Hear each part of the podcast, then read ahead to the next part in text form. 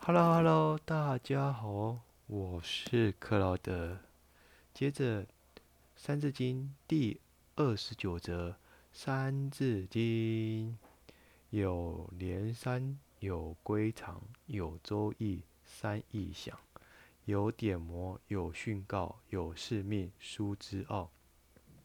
那我们这次呢，把它分为上下两段来谈谈，来解释一下。上段，好，上段是在讲有连山，有归藏，有周易，三易详。其实我们的易经是有三个版本，分别为连山、归藏、周易，号称为三易。当然，如今呢，我们看到的只是剩下周易，其他的两本已经失传了。《周易》这本书呢，也透过许多人的翻译，最后到了我们的孔老夫子呢，曾经呢审定过后，把这个书中的道理写得详细又容易。好，这是我们的上半段的解释。下半段呢，是有点魔，有训告，有使命，书之奥。那我们的书经。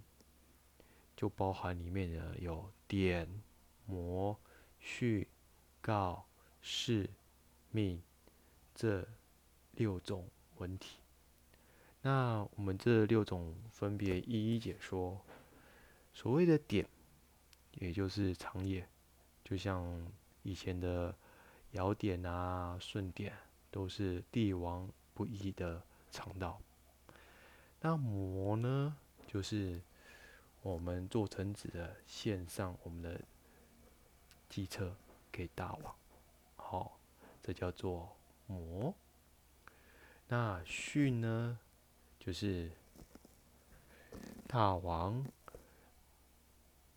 接受了臣子的觐谏，哦，就如伊训当年的伊尹，他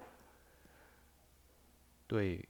汤王的一进谏，好，再来是告，告呢就是呢，君主发出的命令，如周告，就像周天子，他发出了这样子的命令给天下。是就是所谓的信也，所谓的君王出征时的宣誓文告，就如。你看，干事、前事这些等等，那命就是君主下达的命令。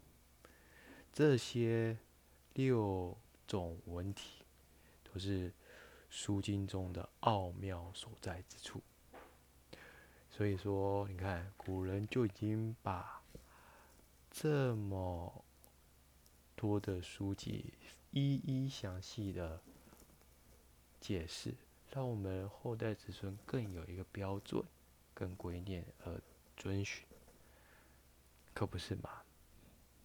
好，今天的分享就到这里，谢谢你的聆听。喜欢我的人，请帮我按个赞，你的按赞是我前进的动力。感谢您，下次见。